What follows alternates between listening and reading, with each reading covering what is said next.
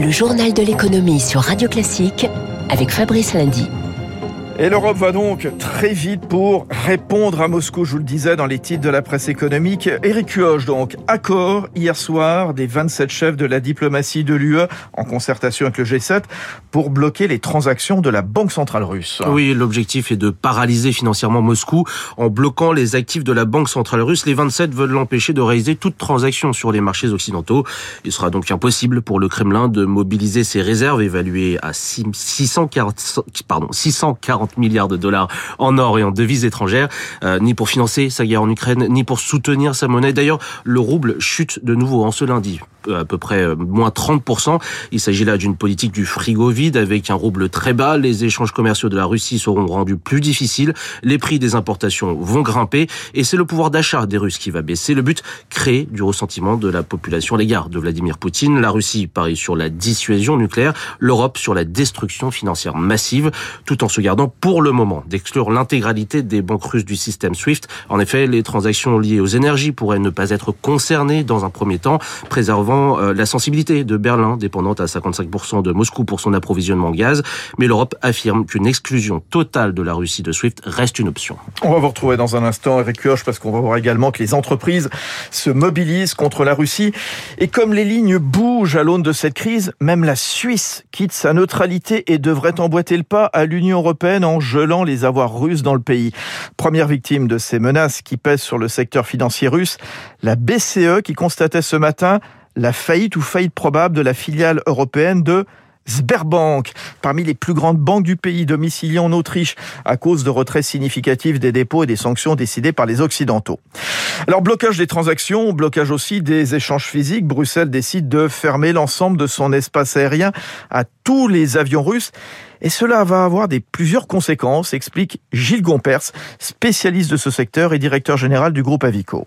L'impact est, triple. D'une part, effectivement, les compagnies russes ne vont plus venir dans les pays en question, ne vont plus venir en Europe, et les compagnies aériennes, deuxième impact, ne vont plus aller en Russie. Le troisième impact qui est également majeur, c'est que le survol de la Russie ne sera plus possible, et donc il va falloir faire des détours significatifs. Si vous voulez aller au Japon, vous allez faire un grand détour en allant survoler le pôle. Si vous voulez aller en Thaïlande, bah, vous allez passer au sud de l'Himalaya. Mais en revanche, cet impact sera finalement plus limité que ce qu'on pourrait imaginer, puisque le trafic n'a pas encore repris vers l'Asie du Sud-Est et qu'il n'y a quasiment aucun vol sur la Chine. Alors, autre conséquence, Aeroflot qui suspend en rétorsion à partir d'aujourd'hui tous ses vols vers l'Europe. Alors, Eric Koch, on, on vous retrouve, euh, l'Union européenne prend des mesures, vous nous l'avez raconté.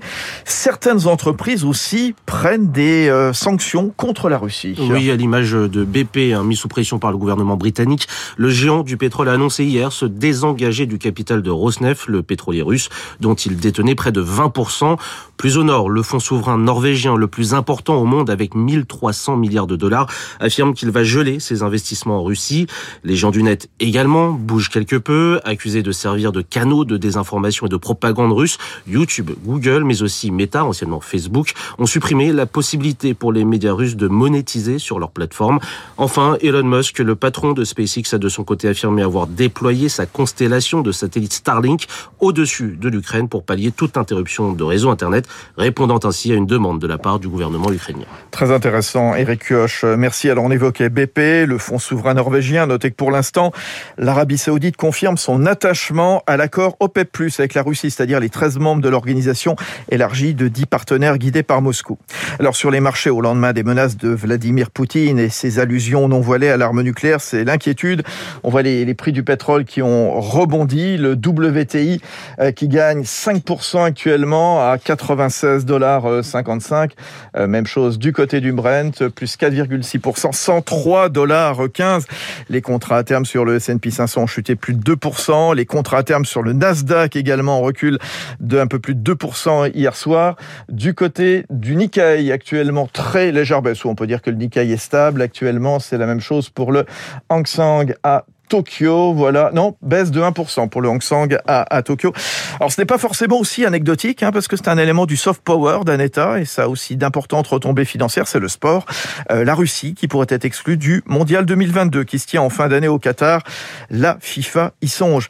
Euh, en Formule 1, annulation du Grand Prix de Russie à Sochi. Sur tous ces sujets, rendez-vous tout à l'heure à 7h10 sur Radio Classique avec François Vidal des Échos, Jean-Charles Simon, fondateur de Station. Dans le reste de l'actualité économique, un sujet, c'est la réouverture après euh, deux ans et pour cause de Covid d'un grand salon mondial en présentiel. Voilà, enfin on y, on y arrive, on y revient.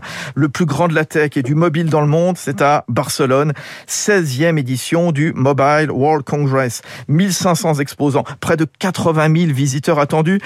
Éric Mauban, ce serait une belle occasion pour les fabricants de présenter leurs innovations.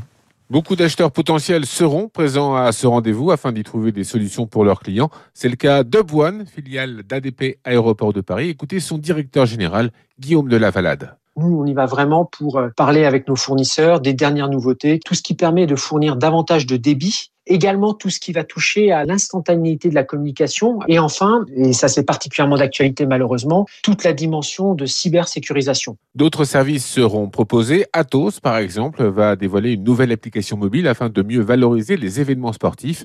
Le champ des possibles va s'élargir, nous promet Samia Benrachi, responsable de la monétarisation des données chez Atos. Cette application va permettre euh, aux supporters de prédire le score, répondre à des quiz, de pouvoir réagir pendant le match euh, notamment par exemple, est-ce que vous êtes d'accord avec le carton jaune qui a été donné là, et pouvoir finalement exprimer leurs sentiments et quelque part canaliser une certaine agressivité?